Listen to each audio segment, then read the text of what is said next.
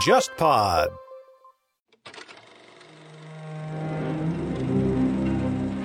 忽左忽右的谍海译文系列已经上线了三年。这个系列最开始基于我的个人趣味，找到沙青青老师，从情报视角回看并梳理美苏冷战的时代。这次我和沙青青算是第一次以国别情报史作为主题，推出付费系列节目《苏联情报史话》。我们在节目里面探讨苏联的情报机构如何在战争和革命中浴血成长，在波谲云诡的斗争当中，随着政治演变而不断的变形。以及这个庞然大物给今天的俄罗斯注入了哪些历史惯性？我们现在也在公众号“忽左忽右 （Left Right）” 开通了购买收听渠道，你可以直接在公众号菜单栏中点击付费专辑购买收听。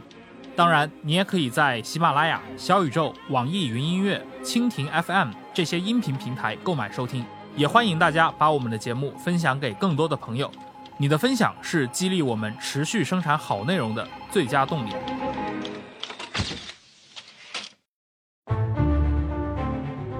各位听众，大家好，欢迎收听这一期的《忽左忽右》，我是陈彦良。今天我来到了香港中文大学深圳校区，呃，见到一位知名的经济学教授啊，陶然老师，给我们的听众打个招呼吧。呃，忽左忽右的听众朋友们，大家好，我是陶然。陶老师最近有一本新的书啊，这个人地之间，在二零二三年应该是上半年的时候出版了，然后讨论的也是咱们最近。其实我看也是新闻热点上，对吧？其实大家都很关心的一个话题。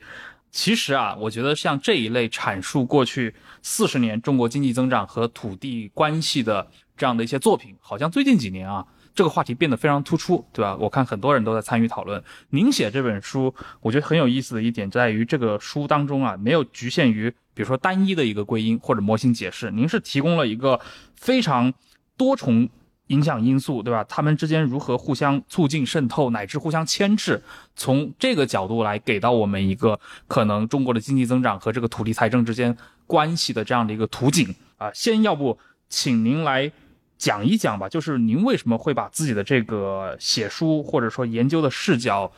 聚焦在土地这方面？呃，因为过去这个二十年以来，我一直在研究中国经济的这个转型问题。嗯，所以开始从农村开始做起来。我当时博士毕业以后，就到中国很多农村去做了一些调查，然后就发现那时候中国农村人开始大规模的进城城市里面进城，对，所以存在农村的土地呃应该怎么处理的问题。呃，后来又追随这些流动人口呢到城市里面，又发现城市郊区呢这个出现了很多这个城中村，同时呢城市大规模的扩张呢。这个又出现了很多失地农民，然后城中村里面呢，又是我们的流动人口聚集的主要地方。这就是我一步一步的研究，发现这个土地呢，在中国的这个经济发展过程中起了非常重大的作用。呃，我自己这个学术的一个目标呢，也就是把过去这个七十年，尤其是最近四十年中国经济的快速增长，给出一个比较好的这个理论解释框架。那么这个中间土地发挥了作用，除了在改革第一阶段联产承包责任制那时候发挥了很大的作用，在这个九十年代中后期以来，中国这一轮全球化引领的工业化和城市化过程中也发挥了重大的作用。它主要是地方政府策略性的把土地作为工具来招商引资，也策略性的垄断限量供应住宅用地。来收取比较高的地价，这个构成了我们现在所谈的这个土地财政和土地金融问题。嗯，而且这个问题呢，在最近这些年呢，也这个后果呢也越来越严重。所以我其实未来这几年呢，就包括这本书吧，我要做一个关于中国转型发展的三部曲。啊，这第一部曲呢，有一点急就章的原因是什么呢？就是因为我谈了中国模式，但是呢，我也想在目前中国经济下滑的情况下，我们怎么样从城乡土地制度的这个领域。各个细分环节推动改革，能够争取让我们这个经济能够实现一个软着陆。这是我这个三部曲第一步，就先简单的谈了一下中国增长模式，就很快的进入啊城乡土地各个领域改革，并且提出政策建议的这个呃原因啊。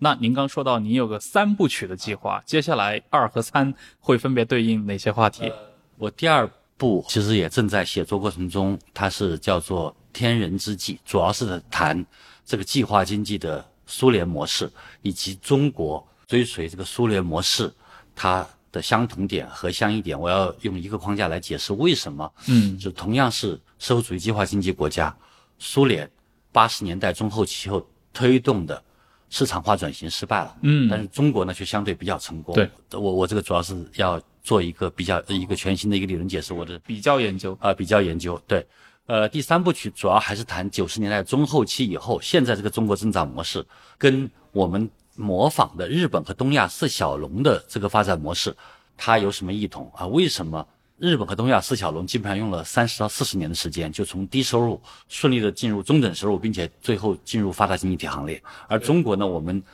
在迈入发达经济体的门槛之前，却出现了徘徊。我想解释为是一些什么样的体制原因导致我们现在这样的结果。嗯，对，哎，这个话题真的是我觉得特别有意思啊，因为您刚提到了您研究的这个，尤其最近这四十年中国的一个增长的一个模式，对吧？尤其您好像提到一个时间节点啊，九十年代中叶，就是我们今天所耳熟能详的这套地方政府通过土地财政来激活这个经济增长，这个您能给我们详细讲一讲吗？这个节点是怎么来的？呃，九十年代中后期以后呢，中国出现了几个重要的变化。嗯，一个是九四年的中国推动了一个分税制改革，中央把大部分财政收入往上收了。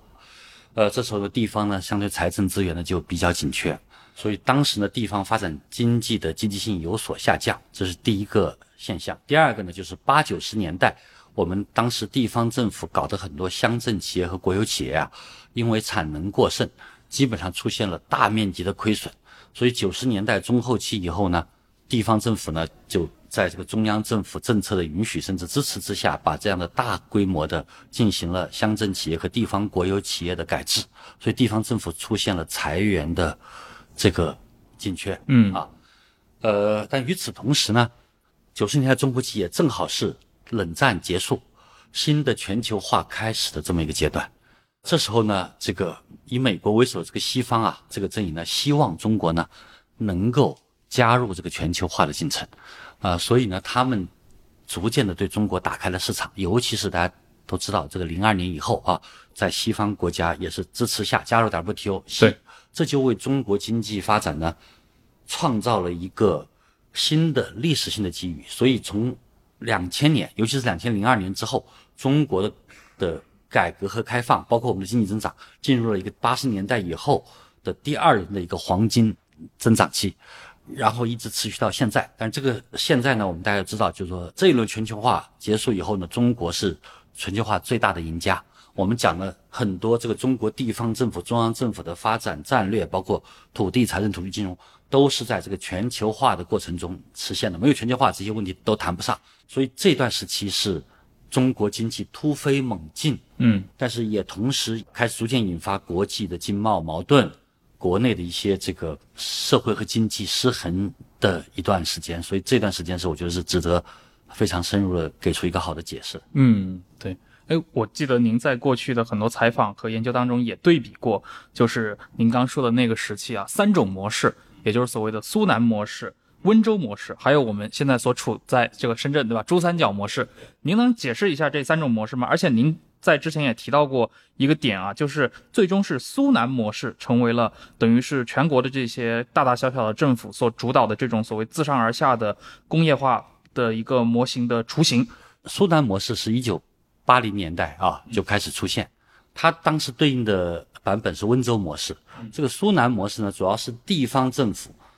包括这个市县、包括乡甚至村这样的准政府组织，他们办的一些地方的国有企业和乡镇企业，这是真正的公有制企业啊。嗯但是这些企业呢，基本上都是改革开放以后生产老百姓所需要的消费品，但是它是公有制企业。呃，温州模式呢，在八十年代办的时候呢，它表面上都是所谓的戴了红帽子或挂了红帽子，是好像是乡镇企业，但实际上它里面都有私人股份的。但是因为为什么他当时要戴红帽子呢？因为当时的这个政治环境对于民营企业还是有很大的呃歧视的，所以他们只好以这个戴红帽子啊，挂靠一个乡镇企业为名来存活下去，但实际上完全私营企业的运作。嗯，所以而且当时八十年代温州企业一般都比较小，也是作坊型的，对，它不如这个苏南的这种乡镇企业，政府比较支持，有银行的支持，技术水平也比较高，规模也比较高，他们还可以从上海请很多这个所谓的星期天工程师对对对。过来，所以当时一段时间这两个都有所发展，但是当时的主流的意识形态，甚至是大家这个很多学者看好这个苏南模式，嗯，但实际上呢，最后呢，经过八九十年代市场的洗礼啊，我们最后发现温州模式呢，在九十年代初中国经济下滑的时候，它就经历了这个非常严酷的这种市场的优胜劣汰的过程。嗯，所以温州九十年代初一大批企业死了，到九十年代中期，它能活下来的企业就变得非常强大。而苏南模式呢，在八十年代曾经很强大，但是那时候是这个产品短缺、产能不足的时候，那干什么企业都能赚钱，那大企业还能赚很多钱，但是它的经营机制还是有公有制企业的这个劣势，所以，但是它九十年代那段时间出的时候呢，它受到很多政府的支持和保护，没有死。可是到了九十年代中期的时候，苏南的地方政府办的乡镇企业、国有企业出现了大规模的破产改制现象。嗯，这就是八十年代到九十年代，我们比这个苏南和温州，你会发现它有这么一个对比和此消彼长的过程。嗯，九十年代中后期以后呢，苏南又开始出现了一个新的模式。当它的本地的乡镇企业、国有企业关门以后，它原来这乡镇企业都分分布在很多农村的各个村里面，这些企业都关门了，政府呢就开始学这个新加坡，因为当时你知道苏州跟新加坡呢建了产业园，他们就按照新加坡的这种方法，政府呢大规模的去征农民的土地，征完土地以后呢，然后呢铺好基础设施，建工业开发区，去招商引资，因为本地的企业很多都死了嘛，如果没有死的改制的这些企业，他们也要求把它集中到工业园区里边来，来提供统一的这个管理啊各方面的服务，这就是新的苏南模式。这个模式它当时哪来抢的企业呢？它正好就从珠三角抢的企业，这我就要谈这个珠三角的模式。珠三角在八十年代呢，我们搞了很多所谓的三来一补、委托加工，就是相当于我们这边出劳动力，人家那边来料加工的这样的一些模式。但是到了九十年代初哦，这个九二年邓小平南巡讲话以后，中国又开始重新推动市场化。那当时广东的很多地方官员就开始到香港，包括台湾，去吸引他们的劳动密集型产业来大陆进行投资，因为中国当时在国际上经贸上是有受到一定的孤立。那么南巡讲话以后，广东地方政府就赶快去想办法，要谋生路，就去香港、台湾这些地方去找他们的这个原来很有竞争力，但是现在因为劳动力价格上升，他们的竞争力也在衰退的一些香港、台湾的制造业的老板来广东来做外商直接投资。所以九十年代，这个九二年以后一直到九十年代中后期，广东在珠三角这些地方，包括深圳呐、包括东莞呐、就云集了大量的港资和台资的这个出口导向型的劳动密集型的制造业。嗯我要跟大家讲，就是说中国八十年代发展出来的那些乡镇企业和国有企业生产消费品的啊，他们生产的产品呢，在当时中国呢已经出现了产能过剩，但是他们的产品的质量、它的技术，包括这个规格，都完全不能够满足国际市场出口的需求。就没法出口。啊，呃，出口不了，根本出人家看不上我们这个产品。但是这些港资、台资企业呢，这个迁移到中国大陆以后呢，他们原来就掌握相应的这个技术、原料、设计能力，甚至包括营销渠道。嗯而大陆呢又有非常丰富的劳动力，地方政府呢也给他提供各种税收啊，甚至包括一些土地方面的优惠条件，所以他们来了以后呢，壮大了他们自己的竞争力，也使得很多工人甚至是一些企业家也在过程中也学到了相应的技术和管理的知识。其实我们现在珠三角很多民营企业，嗯。我们国内的民营企业，他们都是原来在这些港资台资里面打工，对。啊，学到了一些技术和管理能力以后，又自己独立出来。比如说一个很有名的一个企业，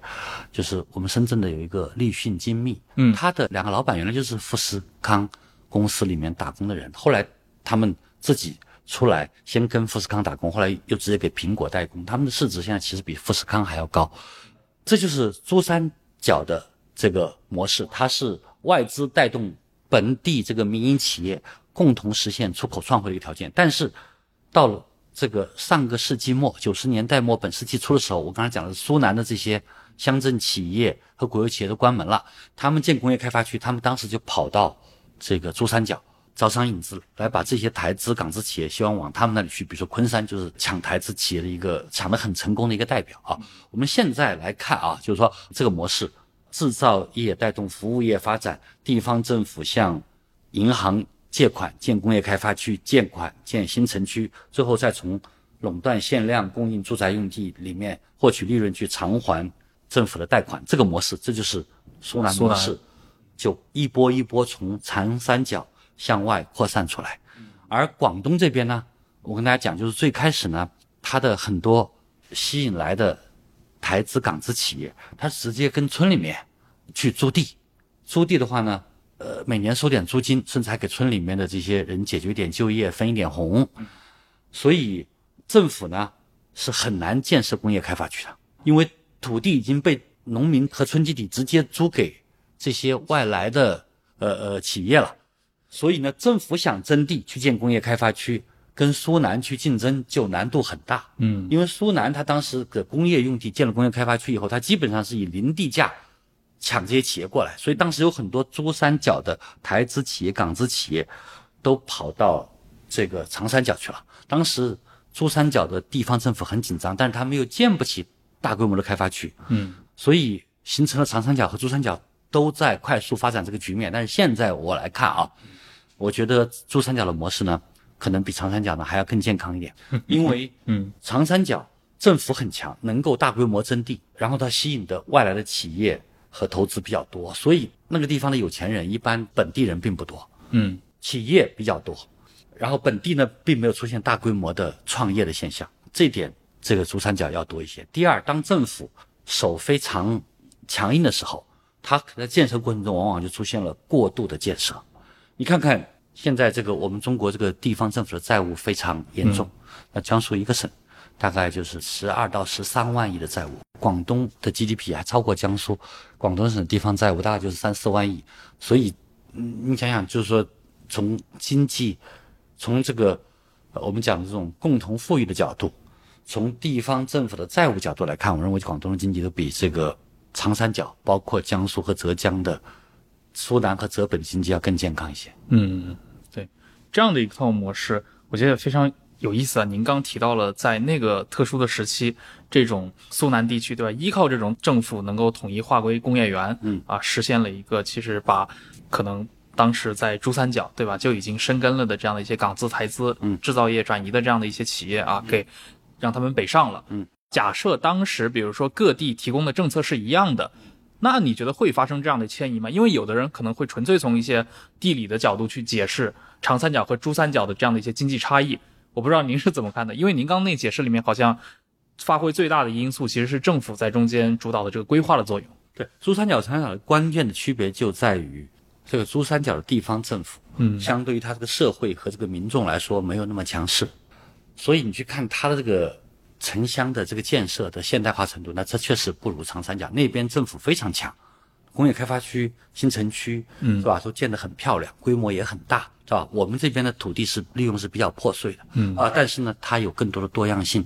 和就是老百姓里面涌现出来的这种各种中小老板要比长三角多得多。那边呢就属于政府和一些大老板，对啊，城市建设很好，但是一般老百姓的收入水平呢，那是不如珠三角的，嗯。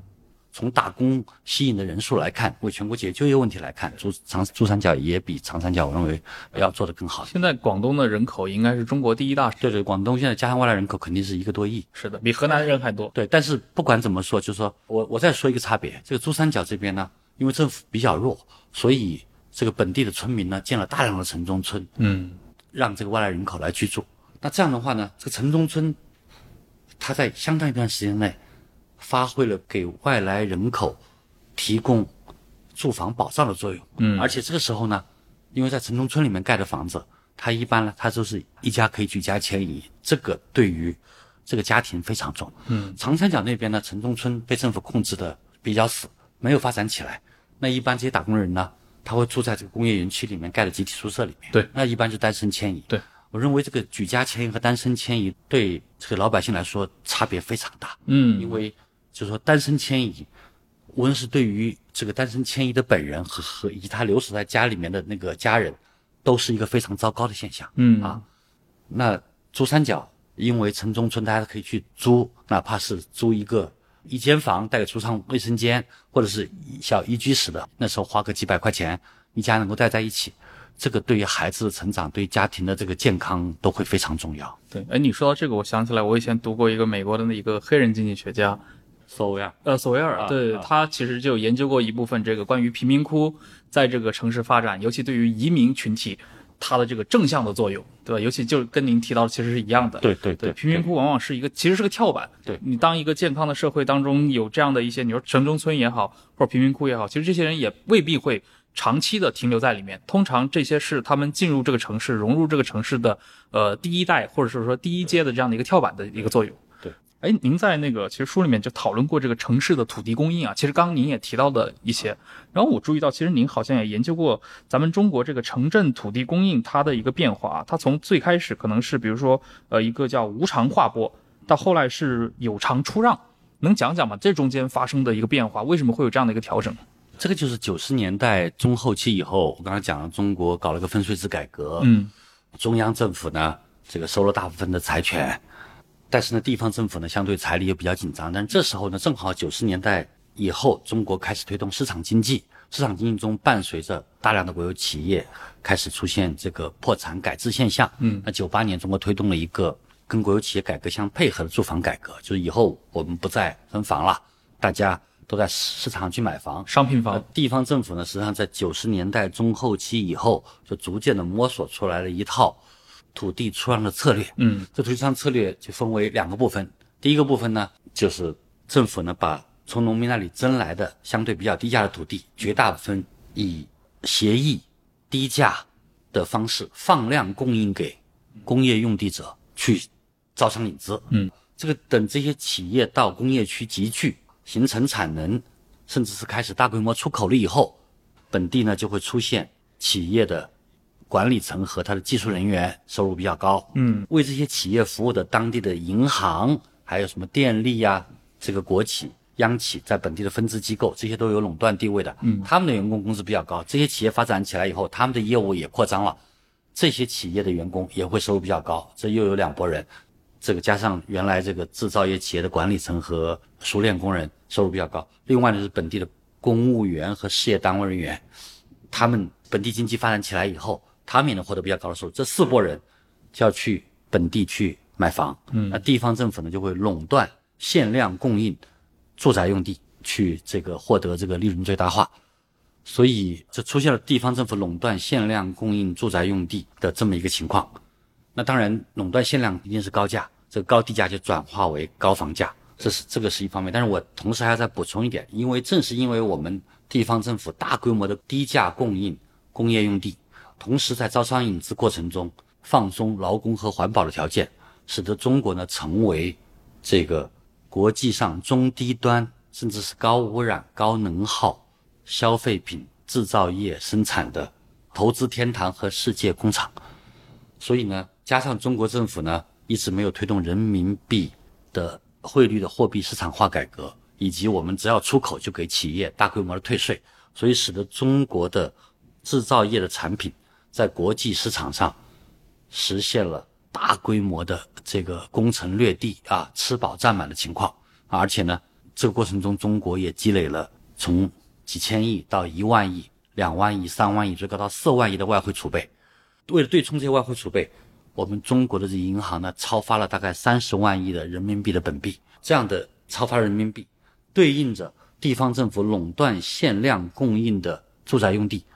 大量的流动性就冲到房地产市场上。从零二年开始，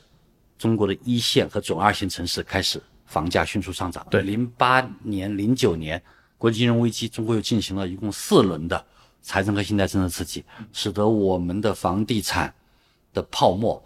这个从东部到中部到西部，从一线到二线到三线到四线，从住宅地产到商业地产到养老地产，最后还有一个私人地产墓地也被炒上了天，是就形成这么一个状况。对对，您刚说到这一套呃时间流程，我觉得跟我们这一代人的这个体感啊是完全吻合的。嗯就是从这个东部城市一直到中西部，对吧？从一线城市一直扩散到可能到县城的嗯这样的一个房地产市场。哎，我其实挺好奇啊，您刚提到那个早期就是，比如九十年代以来这批中国的这个土地财政这套模式，到底是中国内地的这批，比如官员啊或者经济学者、制定者们自己摸索出来的，还是说他从哪儿学来的？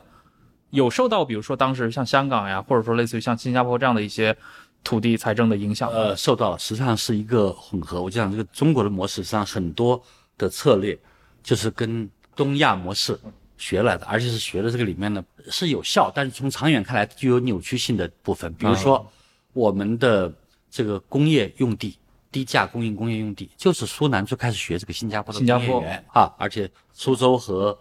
新加坡开始工业园就是开始给他们的一个范例啊。对。但是呢，我跟你讲，就是我们的特点呢，我们跟新加坡有什么不一样呢？我们这个地方政府呢很强势，嗯，他去从老百姓那里去争土地的时候，争的价格就很便宜。比如说我大概零二年、零三年到苏南和浙北进行调查的时候，他们一亩地给农民的补偿大概就在两到三万块钱，这个就是你在很多东亚的其他的这个国家或经济体你是很难这么低的一个补偿，这是很难见到的。呃，所以我们中国还有四五千万的失地农民，他们的补偿征被征了以后的补偿是不足的。嗯呃，这是在工业用地上，商业和住宅用地上呢，最开始呢就是学的香港。这个实际上，一九八八年中国的这个在深圳这个招拍挂的第一幅住宅用地，就是学了香港的这一套操作的方法。嗯，香港你也知道，香港的政府呢，它是完全垄断了香港整个土地的。嗯一个垄断者，他一定会垄断限量少供，把价格炒上去，能够最大化自己的利润。嗯，香港政府就这么做的。但香港政府这样做了以后呢，当然是导致香港的房价过高。但是呢，政府因为有比较高的收入，它一方面，它就对其他的企业还有个人的所得税就降得比较低。他嗯他就说他收入你比较高的地价，但是你的个人所得税啊、企业所得税都会比较高。好像香港个税最高就百分之十七，呃，对对对非，常低。对他拿了你一些好处，他要还给你另外一些福利。另外呢，一般老百姓买不起，那香港的这个政府呢，它是会给老百姓提供比较多的这个我们讲这种保障性住房。嗯，公当然，我说比较多是相对于我们大陆而言比较多，但是相对于香港居民的需求呢，仍然是不足的。嗯因为某种意义上说，香港这个财政体制也是被这个地产经济和地产商绑架了。是所以他也不敢建的太多，所以还有很多香港居民买不起房，他要去住政府提供的公租房，但是需要排队，而且公租房条件也比较差啊。但不管怎么样呢，他们还是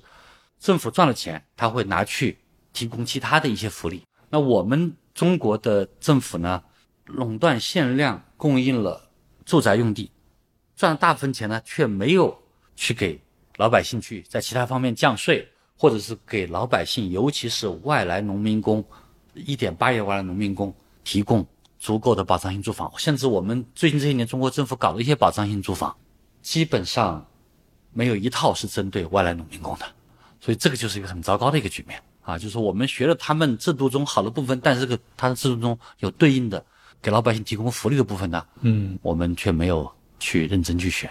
其实像刚刚提到的话题，我觉得就是今天可能中国的民间谈论经济最关心的一部分啊。当然，那个陶教授刚刚其实也讲到了，呃，为什么中国的这个房地产市场它的泡沫会堆成现在的这样的一个状态，对吧？其实就是前面提到的和这一套整个土地财政的结构是息息相关的。那我注意到，好像您在八年前啊，应该在二零一五年，当时您接受媒体采访的时候就已经提到过，您认为中国的房产供应过剩，但是我们其实后来看到这种土地财政的模式吧，就一直没有停止。其实不只是您，也有一些其他的学者，其实一直在指出这样的问题啊。我不知道从您的角度看，您会怎么去看待，就是这个停止土地财政这套模式的一个难点到底是什么呢？对于一个政府来说，呃，我们的土地财政一旦开始形成了以后呢，地方政府甚至很多这个央企、房地产企业都变成了一个我们讲这个叫做利益同盟，嗯。中央放水，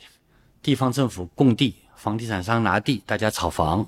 这个很多中央的企业是能源原材料的行业，那地方政府如果大规模的推动基础设施建设，房地产商大规模的推动住房建设，那么我们很多能源原材料的央企就能够赚得盆满钵满。嗯，地方政府呢也能够获得很高的土地出让金收入。政府有了土地出让金收入，就可以大规模的去铺摊子搞建设，甚至还可以用他们没有出让的土地作为抵押，或者是以未来预期的不见得能够实现的这个土地出让金收入作为抵押，向银行大规模的贷款去建各种各样的五花八门的基础设施。嗯，我们看到很多基础设施的建设，说其实是完全没有必要或者是过度的。我们尤其在中西部地区，包括东部的一些欠发达的地方，搞的各种工业开发区、新城区。那么这个建设过程中，我们看看往往是一些地方的国企独自，或者地方的国企跟央企合作来总包工程。但是这个总包工程完了以后呢，都分包的业务相当一部分给了一些民营企业。嗯，这些民营企业呢，实际上都是定向的，他们变成了相应的利益集团，利用大规模的工程建设套现的一个白手套。嗯，啊，这个中纪委呃最近这些年也发了很多文件，指出了这个方面的问题。对，就说这样的一个模式很难改。我们看地方政府的官员就想着我要去能够借债搞建设，当然你说他可能希望推动本地的发展，但是但是太明显是有很多项目，比如说我们看到的这个江苏的镇江、湖南的湘潭这些这一些地级市，居然能够借到四五千亿的债务，嗯，他根本还不起的。我们最近啊包括最我们最有名的是那个贵州那个独山县，那个县那么偏僻的一个地方借了五百个亿，其实这五百个亿对他们县来说实在是太高了。他一个县的大概每年财政收入就十个亿，嗯，但是这都不算最厉害的。我的老家湖南长沙下面的一个县级市，我回去一看，最近这十年大概我估计县城扩张了五十倍到一百倍，哇，大概这个债务据说有一千七百个亿，一个县级市相当于一个县。嗯，可是现在大量的楼呃在那空着，工业开发区是空的，那这个债务最后根本还不起，那只有全国人民来买单。那当然这是一个很糟糕的现象。我们的地方债务大概从零八年的五万亿到现在隐性加显性债务，统计大概在八十到九十万亿。嗯，那你想想，这个当然是严重的过度了，而且里面出现了大量的寻租的问题。嗯，而且这个出现了巨大的资源误配。我们很多这样大规模借债的城市，恰恰是经济发展前景并不太好，建了工业开发区没有企业来，建了房子，这个本地的老百姓一家也有两三套房了，没有人买，人口流出地城市。所以总体来看，中国的房子供应是过剩，但是大量的过剩的房子却处在人口流出地，没有经济发展、经济发展前景不好的地方。嗯，而我们包括北上广深，包括我们沿海的一些二线甚至是三线的大中小城市，住房供应呢还是严重不足，房价偏高。我们的刚刚就业大学生、研究生，还有已经在这工作一段时间的农民工，根本买不起房。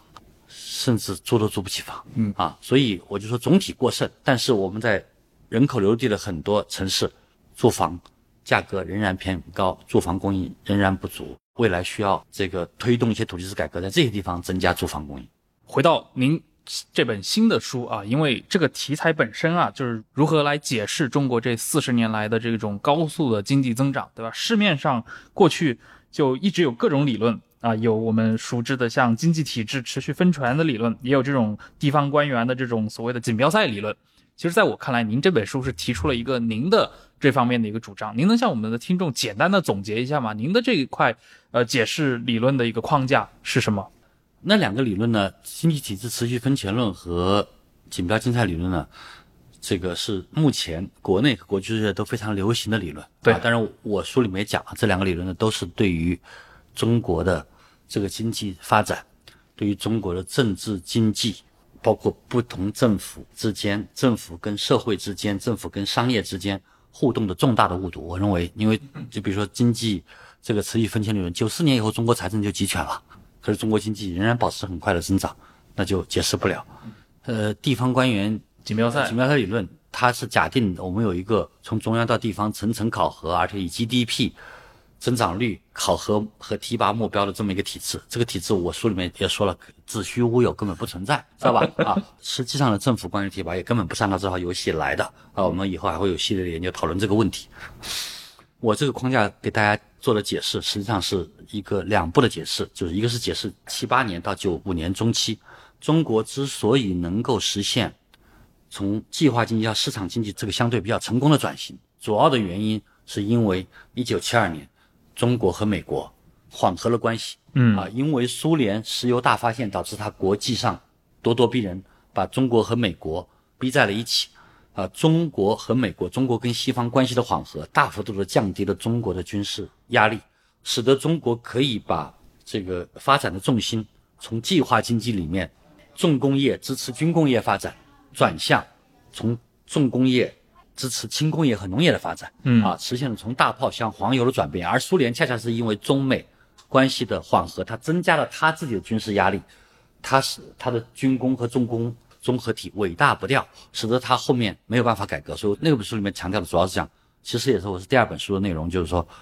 这个计划经济向市场经济的转型，本质上是从大炮向黄油的转型。嗯啊，是从军事国防向老百姓生活水平的转型。哪个国家能够降低自己的军事压力，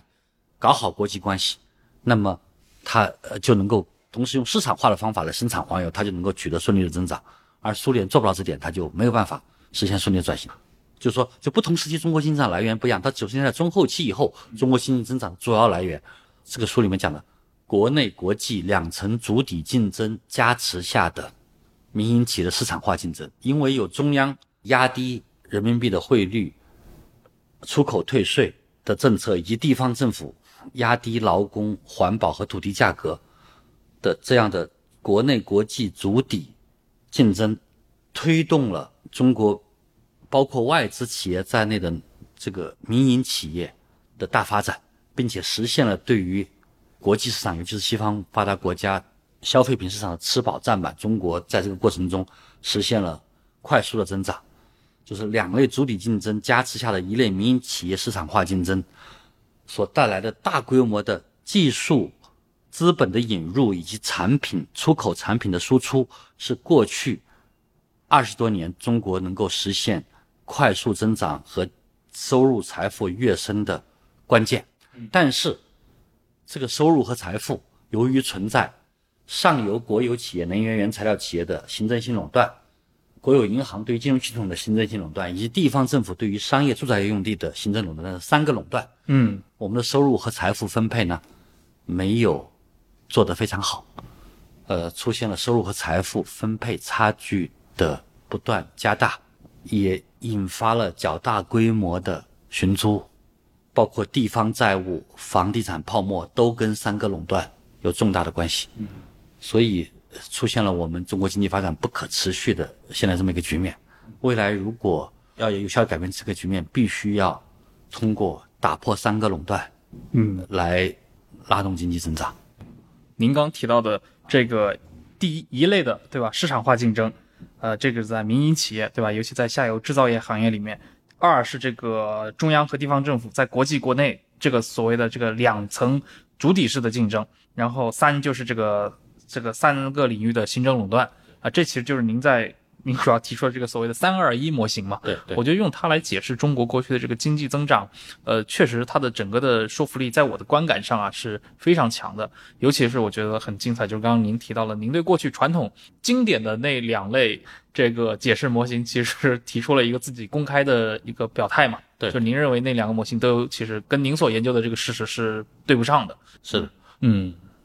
哎，您一开始也说到了写人地之间，包括这个三部曲的这个计划中间有一个动力之一吧，是这个关于政策建议的这部分啊。那既然刚刚也提到了这个话题，那如果是对于一个中国的像地方政府，它要去淡出这个土地财政，它现在的这些负债，它该如何去解决？我不知道这方面您的一个看法是怎样的？我们这个有很多地方政府零九年以后的几轮刺激，使得我们中西部的地方政府，包括东部江苏、山东的一些地方政府，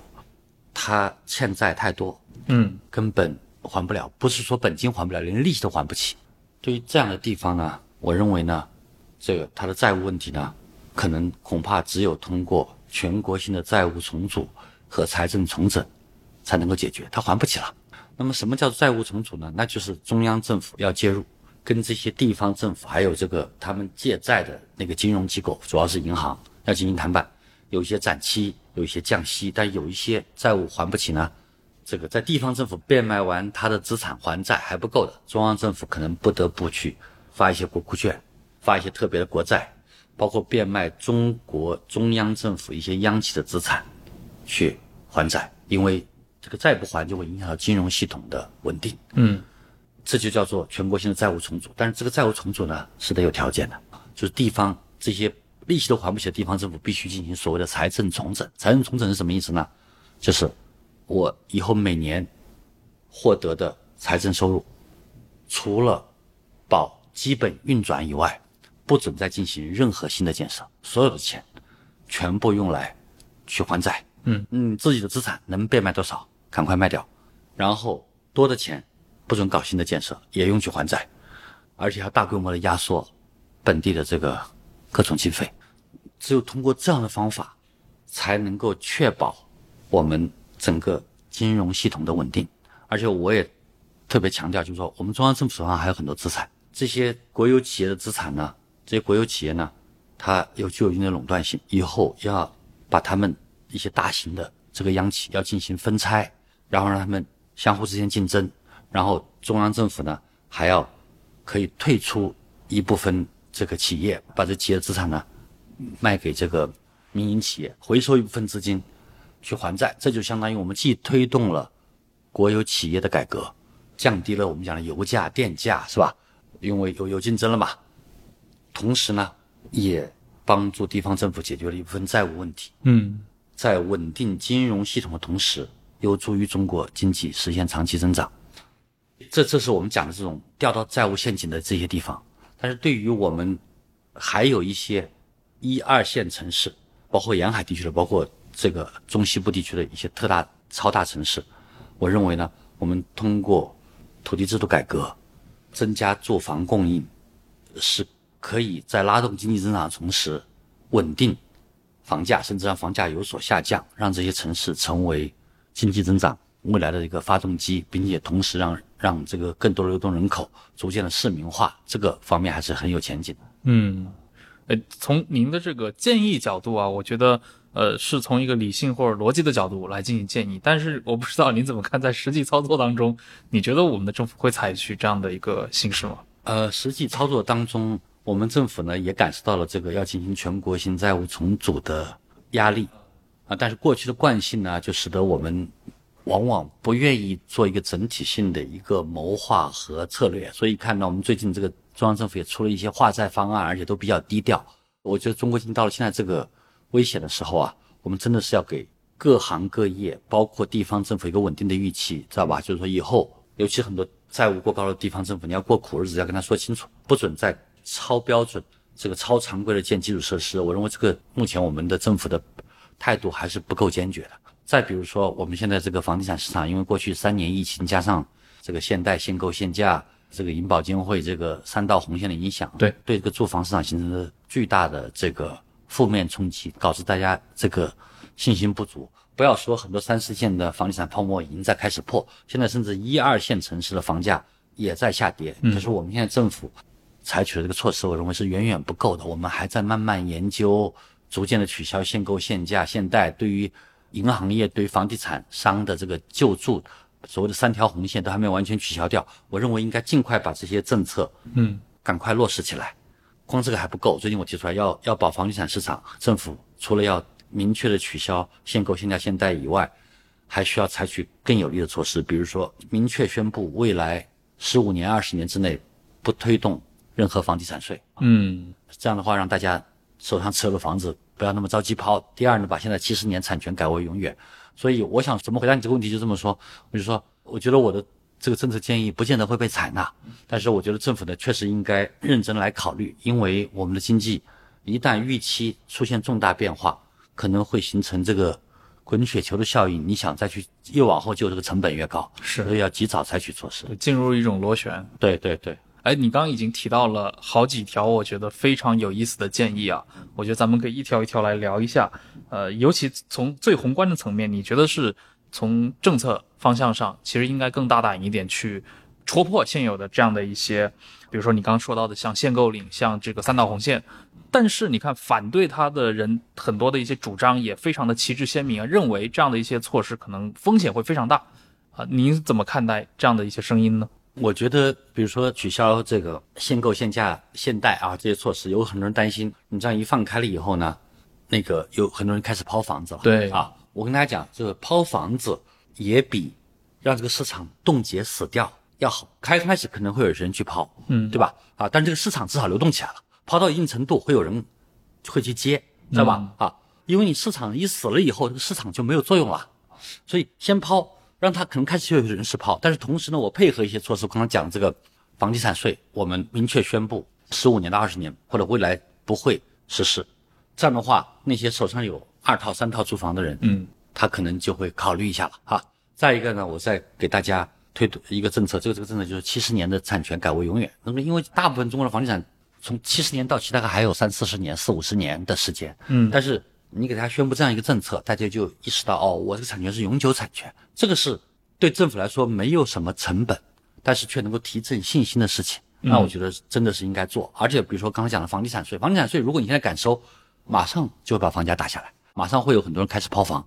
所以这样的政策是一个大家一开始抛房的时候房价开始跌，就是换句话说，你那个房地产税没收到，房价已经跌下来了。你政府再去卖土地的出让金就会降下来，这叫偷鸡不成蚀把米的动作，那干脆就不要做。我就说明确的宣布一些对政府来说没有太多成本的政策。嗯，实际上对于稳定大家的信心，包括稳定我们这个老百姓对政府说你是不是一个愿意长期的、是负责任的一个政府的这个信心，这个我认为非常有意义。嗯，刚您提到了那个房产税的问题啊。我不知道，就是您刚提到的，其实从一个技术性的角度，对吧？在现在这样的一个市场面临极大压力的情况下，您认为可以去缓征房产税，或者说至少去释放这个信号。嗯，那么我们如果不考虑现在的这个整个的一个形势的话啊，对于房产税本身的话，您个人的态度是什么？呃，我个人的态度就是，你去看西方国家去征那些房产税的这个国家，它都是地方自治呢非常强。嗯，它征的房产税呢，就直接用来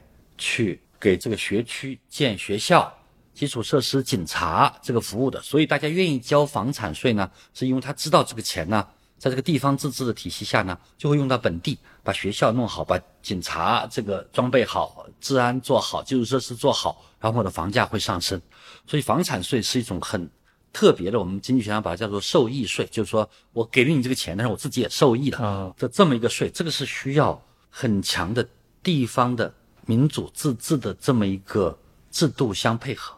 即使如此，在西方很多国家也没有房产税。啊，因为老百姓不愿意交这个税，结果这个政府一提这个税，老百姓你把它选下台的这种案例也有。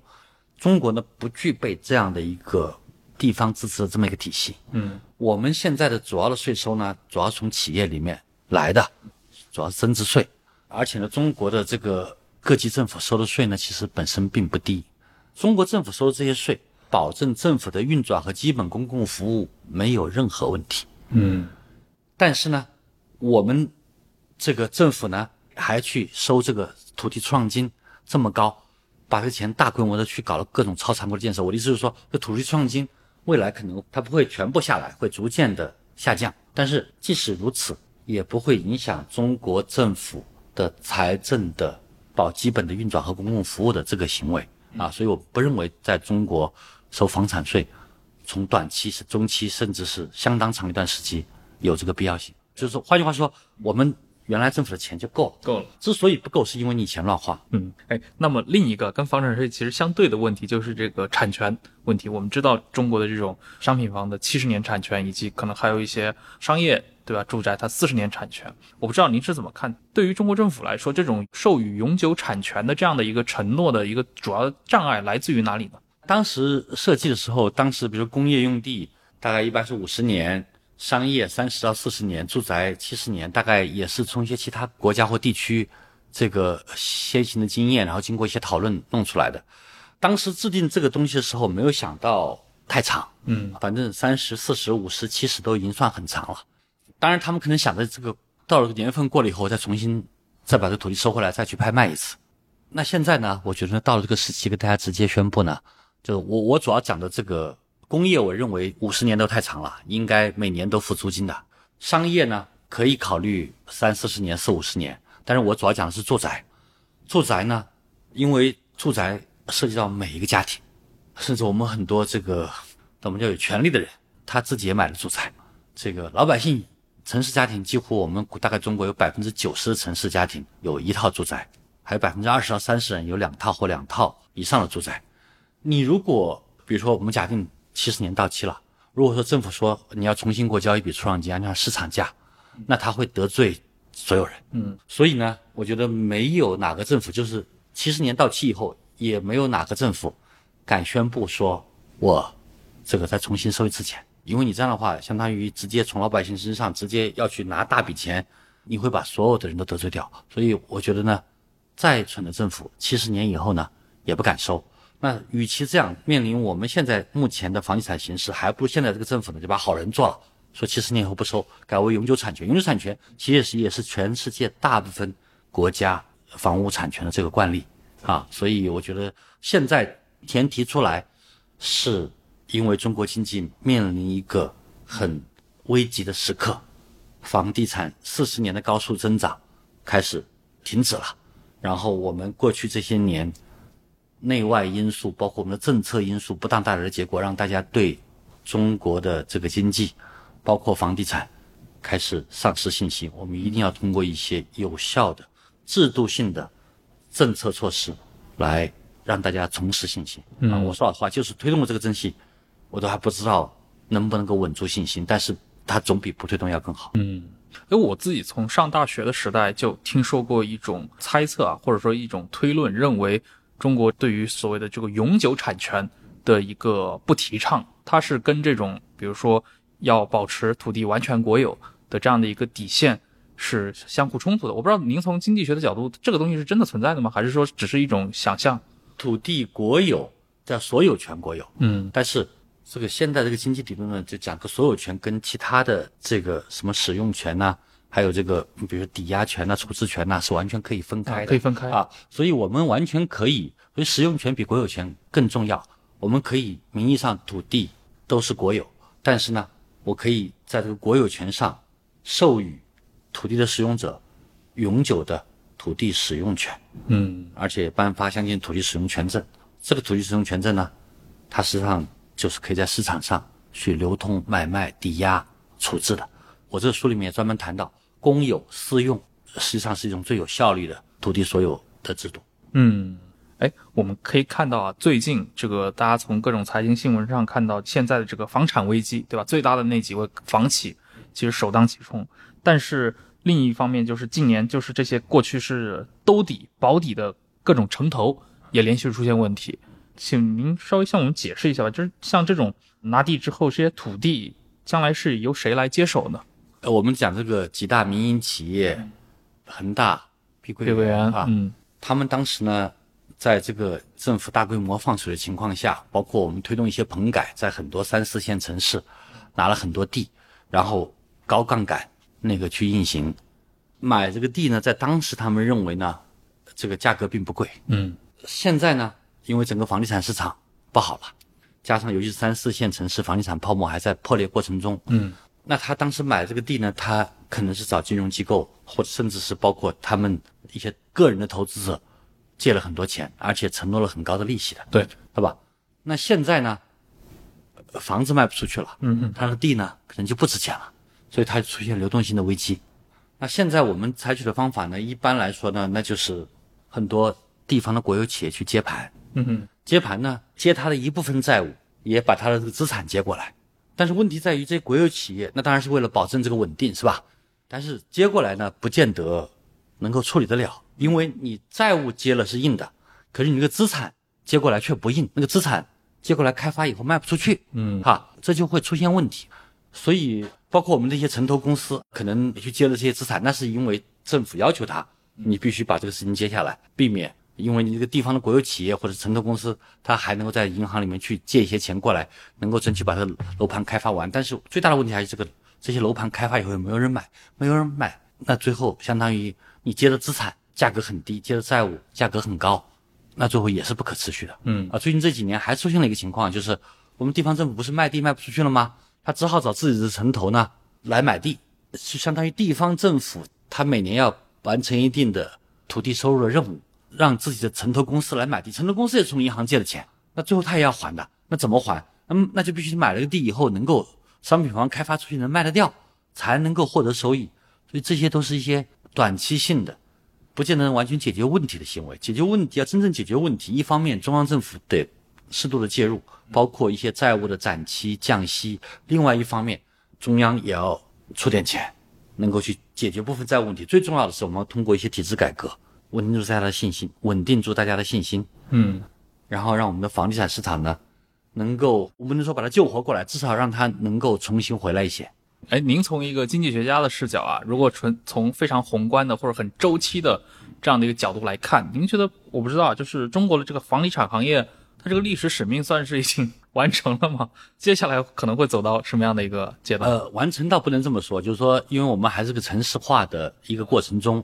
我们的很多中国的很多三四线城市，尤其是人口流入地的一些城市，我认为房地产大概基本上未来几十年都不会有什么机会。但是这些人口流入地的经济发展比较好的地方，我们还需要为三亿到四亿的农民工和他的家庭成员嗯以及我们每年这个毕业的一千多万的这个大学生，提供可以支支付的，先开始至少租得起，长期来看可以买得起的嗯商品房。所以从这个意义上来讲呢，在人口流入地城市推动土地制度改革，增加租赁住房和商品住房的供应，我认为未来还是有前景。但是像原来那样这种在哪建房子，然后就能够卖出去这种暴利阶段或者全民炒房阶段，我认为这个已经结束了。对，但是房地产这个行业在人口流入城市，我认为还是有发展前景，但是不是暴利了。嗯，就是它的方向可能会转向一些更保障性的住房或者一些租赁住房这样的一些领域。对，保障性住房呢，这几年政府比较强调的，但是我呢还是觉得呢，地方政府呢没有积极性建保障性住房。那这时候呢，我们就应该发挥市场机制，由这个城中村、城郊村的村民和村集体，利用他们的自己的土地，去大规模的去建这个租赁公寓，然后呢市场化定价。政府如果特别需要保障某些弱势群体，政府给那些弱势群体以现金补贴，但是由市场来供应住房，政府呢以现金补贴这个要保障的人群，我认为这个更有效率。嗯，哎，像针对比如说在一些大城市啊、中大型城市，呃，过去其实十来年就一直是被讨论的比较多的，像拆迁或者说像一些旧城改造啊这样的一些项目当中，您其实给我们其实提供了一个很有意思的概念嘛，这个就是两个竞争加一个腾挪这个思路，我觉得非常有意思。这个你能向我们的听众大概来介绍一下吗？就是我们在城市更新，主要就是包括城中村和老旧小区的拆除重建式的改造过程中，我们出现了两种情况。一种情况呢，就是中国的这个北方地区，甚至包括长江流域的很多城市，政府比较强势，他要去拆城中村或老旧小区的时候，中间如果有少数有一些村民呢不同意或者居民不同意，他就采取强拆的方法。这个当然有效的遏制钉子户，但是呢，也经常会导致一些群体性的事件，呃然后有的时候呢，这个政府给这个被拆迁业主的补偿也不够，这也损害了老百姓的利益。嗯，呃，看上去很有效率，但是呢，我觉得也不利于这个社会稳定。那珠三角呢，尤其是这个包括广州、深圳这些地方呢，地方政府相对比较弱，他不愿意去搞这个拆迁的麻烦。嗯那么呢，他就直接让开发商去跟村民或者居民进行谈判。这开发商呢，他对付这些村民和老旧小区的居民呢，他没有大棒，只有胡萝卜。在这样的一个情况下呢，那个钉子户呢就会层出不穷，嗯啊，此起彼伏，所以导致一个结果就是深圳和广州，他们可以改造的城中村，大概都只改造了百分之十几到二十，嗯后面就拆不动了，因为钉子户太多了。我认为这两种模式呢都有问题，而且拆迁的问题是个世界难题。不仅中国像珠三角拆不动，很多你们去看看，这我们国家台湾，还有这个日本呐、甚至包括欧美一些国家，他们要去搞拆迁的时候，也是难度非常大，旷日持久，往往就是少数一两个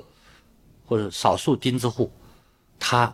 要价过高，政府或者是这个开发商呢不敢给他，不敢给他，因为给了他，别的人也会多要啊，这个消息藏不住的，而其他人都很想改造，改造以后以新换旧，改善自己的居住条件，也提升自己的资产价值。结果这少数精致户呢，就把整个拆迁就摁住了，停住了，搞不下去。实际上，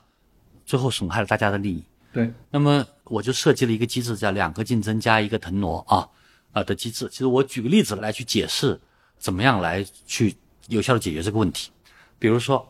我一个城市哈、或者是一个城市里面的某个区，比如说我们现在在这个深圳的龙岗区哈、家庭有五十个城中村，或者是五十个老旧小区，那么呢，我政府呢就很明确的告诉大家，我们准备未来呢，比如说用十年时间，逐渐的给你进行拆除重建，让老百姓呢能够以新换旧。但是改哪一些呢？那就相当于每年改五到六个。嗯那到底五到六个我怎么挑呢？我就每年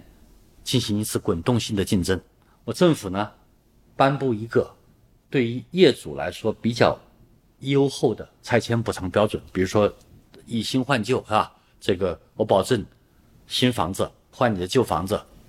使用面积不减少啊，保证这个小区盖好了以后有电梯、有停车场啊，整个呃基础设施服务都到位，而且呢你不用掏钱，保证你比如说一年或一年半之内就能够实现原地或就近的回迁，然后把这个标准在每一年的年底甩给每一个小区的每一个业主，嗯支持度最高的前五个小区就纳入明年的改造范围，而且这种竞争，这次就引发片区之间为加入下一年的更新改造而形成竞争。原来我们的方法是政府说我要改造这个地方，就定好了哪个村要改造，嗯那个村的村民或小区居民就会坐地起价。我现在引入竞争机制，那么就能够挑出来支持度最高的那个小区或者村，然后每年滚动的话，这个会在很快会在这个被拆迁业主之间形成化学反应的，因为大家说到底都希望被拆迁以后以新换旧。嗯。这样挑出来五到六个村以后，然后我让各个开发商过来给我们提供改造的方案，提供了改造方案，我就把开发商改造方案的优点进行综合，再跟原来这个五六五六个小区或村的居民讨论，选出一个最好的方案以后，直接把这个方案上平台，你们的开发商就直接竞价，谁给政府的出让金最高，谁就拿到这个小区的开发权。为什么这个开发商愿意给政府交出让金呢？是因为在这个拆迁、拆除、重建的过程中，开发商除了要负责小区的居民的安置，就是给他盖安置房以外，开发商还会得到一定的商品房的开发面积。那个商品房的开发面积，他要给政府交一部分地价的。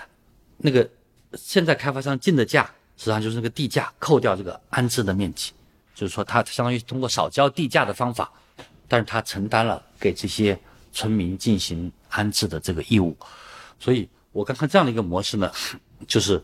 不同的被改造的小区为加入被改造的年度计划而进行的竞争，就调动了大家相互配合，完成自己财富升级的这么一个合作的激励。而开发商之间竞争又使得政府在这个改造过程中能够获得最大的财政收益。这两个竞争就有效地改变了目前珠三角这些地方地方政府拆迁拆不动，开发商过去谈也谈不下来的这么一个局面。但是我刚才说了，这样的一个模式呢，它不可能杜绝所有的钉子户，因为即使那个支持度最高的这个小区，也可能还有几个很难缠的钉子户。对，那这时候呢，我们要引入一个腾挪，一个腾挪就是在这个小区附近找到一个这个，比如说现在的低效的工业用地，或者是一个单位原来的划拨土地，甚至是一个一片绿地，或者是公园，或者是一一个一般的农田，我把这些低效的、比较容易拆的这个土地呢，这块土地跟我要改造的这个城中村或老旧小区合起来，嗯，一起纳入改造范围。嗯。我先在这个空地上直接盖安置房，嗯。盖完安置房以后，大部分村民或者是居民搬到这个周边的安置房那里去，然后我再把你原来住的那个小区再恢复成为，比如说新型的产业用地，或者恢复成为新公园，或恢复成为农田、嗯绿地。这样的话，我就有效的防止了那少数钉子户对于整个拆迁的干扰，因为大部分人都搬过去了，搬到周边的这个新的小区里面去了。那而原来那个老小区呢，还有几个钉子户呢，我会把你这块地呢恢复成为公园或者是新型的产业用地。这个时候，那个钉子户就会非常被动，因为呃我公园或者新兴产业用地在建设的过程中，你可以在那儿继续待着，我也不强拆你啊啊，但是你很明显你就很孤立了。同时呢，我可以再用法律手段呢，慢慢的再起诉你，这样的话就防止少数钉子户对整个拆迁过程形成太大的影响。嗯，这是第一。第二呢，这个做法呢还大幅度的减少了我们现在拆迁过程中一般要把村民或居民先搬走，让他们在外面待几年啊，要给他付很高的零签费。现在我这样的一个做法，就把这个零签费也省了，那就也大幅度的增加了政府的财政收入。哎，这一套建议有实践过吗？呃，这套建议现在还没有实践过，但是有很多地方政府呢会比较感兴趣，所以我正在跟他们来进行探索。嗯这套建议正是看到过去我们的这些做法呢搞不下去，目前呢，呃，我也正在跟这个相关的这个呃呃一些政府中央的一些部委啊和地方政府正在沟通来推动。就非常有意思的一个构想。哎，其实前面也提到了，您对今天像中国大城市的这些房地产，尤其从政府层面，对吧，有一些这样的一些政策建议，比如说像这个开放限购呀，类似的这样一些建议啊。其实我联想到的是，呃，今天我们知道，在中国它这个户籍制度啊，也有很多的一些声音，包括过去可能学术界里面也有类似的一些声音，对于中国的这个阻碍人口流通的户籍这样的一个体系，有的人也认为需要进行一个结构性的改革，打破它啊。其实您在您的书里面其实也提到过像呃离乡不放土这样的一个现状，以及提到过像人的城市化这些愿景啊。嗯，我不知道您会怎么来看，比如说对今天来说一些一二线城市它的这种落户政策，像北京也好，上海也好啊，甚至像可能珠三角这些城市，呃，您认为在这个过程当中是有必要对他们进行一些，比如说结构性的政策调整吗？肯定是要改革的。户籍改革，当然你刚刚提到这个这这个问题比较复杂，就是说我们这些一二线城市，他们现在还是采取一个所谓的积分制。对，但这样积分制实际上把大量的在这个地方，我们讲打工很多年的中低收入的人口，尤其是农村到城市迁移的这种我们讲流动人口，把他们排除在外，这是不应该的。呃，而且北京和上海还更特别，因为它对他们来说，他的户籍最值钱的地方在什么地方？是在于他的高考的分数，因为他们的高考的录取率远远超过其他地方，所以北京、上海、天津这些城市，如果他放开户籍以后，就势必涉及到高考录取比例的这个问题。嗯，这是一方面，子女平等入学和升学的这个条件，这个呢，其实除了刚才高考这个问题以外，其实这个花不了太多钱啊。但是更重要的呢是住房问题，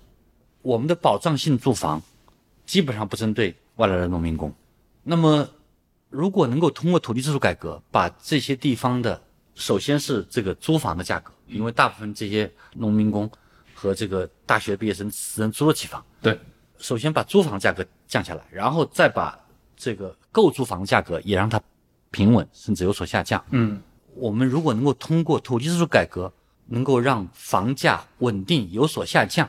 实际上就是推动了户籍改。就是说我我这个书里面提到，我们不需要政府去给这些外来人口提供保障性住房，政府既没有积极性干，现在也没什么钱干了。嗯，那你就允许城市郊区，啊，城郊村、城中村的村民和村集体利用他们的集体土地，大规模的建这个租赁公寓啊，因为只要土地不要钱，这个盖房子一平米三四千块钱就够了。嗯，在这些人口流利的城市，你盖这种很高层的公寓，它的成本收益是非常好的。嗯，而且只要供应量足够，这个呃呃房价和房租，就尤其是房租就能够相当的低。但是因为它盖的密度很高，它的资产收益也很高。嗯，这样的一个问题，住房的问题通过土地制度改革来解决。甚至我这个书里面还提到，租赁公寓的钱呢，一般就收的租金呢，一般都是给这个村民和村集体进行分红的。嗯啊，实际上你在这个租金里面收一个百分之十到二十的租金所得税。我们现在大学生就业也有问题，我们通过一些租金所得税，再加上政府的财政补贴，我们雇佣刚刚毕业的可能大学生，经过培训以后，在城市里面建立大量的这个容纳外来人口的公立学校，这个我认为是一个多赢的事情。嗯我认为就是只要我们光空喊户籍改革没有用，我这里面特别强调，只要土地制度改革成功，配套一些其他政策，我们的户籍的问题就自然解决了。对，您刚提到，其实就是这种，比如郊区的这些农村啊，或者这种村落里面的这种自用地啊，其实您刚的这个建议里面，其实就包含了一个可能的一个情况，就是会有大量的这种所谓小产权房，对吧？被重新的建造出来。呃，在这个过程里面，我注意到，其实你也提到过，对于这些农村的集体建设用地，你自己有一个主张啊，觉得农村土土地可以实施一个渐进的国有化。这个是怎么？这个想法是怎么来的？这个渐进的国有化的意思是这样：就我们现在农村里面的，比如说在城市郊区啊，那个农地转化为非农地过程中，这个国有才有大产权，所以它叫不叫国有并不重要。但是我们把它一个城中村，它经过改造以后，给村民建的安置房或者给村集体补偿的一些物业，如果是国有土地的话，就可以发我们讲这种大产权证。这个大产权证就比小产权证。要更值钱，嗯，这个市场上会去更认，无论是你作为交易还是作为抵押，所以这个农民也愿意拿这个国有，因为他能够拿到这个红本，住房的红本就是正式的产权，它更值钱，所以是你们的土地，但是把它转为国有以后，我把这土地的收益使用的权利赋予了你，你就可以进行市场上的充分交易。这个是讲城市郊区的这个集体土地转为国有，这个是农民是支持的啊，因为他需要大产权证，能够提高自己的资产价值。这叫国有，但是私用，因为这土地原来是你的，我还是把土地的收益权都给你了，使用权就给你了。对于农村来说，传统的我们讲这种纯的农区，我也认为呢，以后应该推动国有化。为什么呢？因为现在我们的农村土地是集体所有，集体所有就意味着它是不能够买卖的。那我一个农民，比如说从湖南到广东来打工，我如果最后在通过城市土地制度改革以后，我在城市里面先租了房子或者长期买了房子定居下来了。我就应该能够把农村土地能够有偿的处置掉，嗯，那现在呢就很难有偿处置掉，因为集集村地可能就会收回去了。那如果国有的话呢，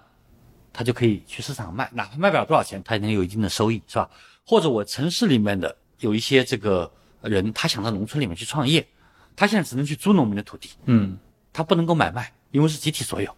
如果国有化以后呢，那么他就可以去买卖国有土地的。